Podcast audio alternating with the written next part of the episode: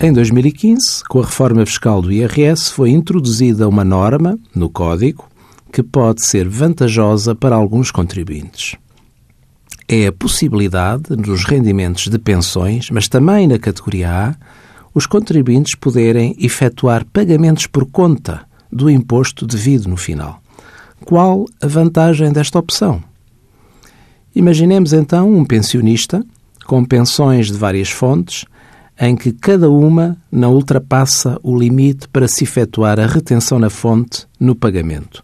Este pensionista, no final, vai ter de pagar um valor significativo de imposto porque as várias entidades não lhe efetuaram retenção na fonte.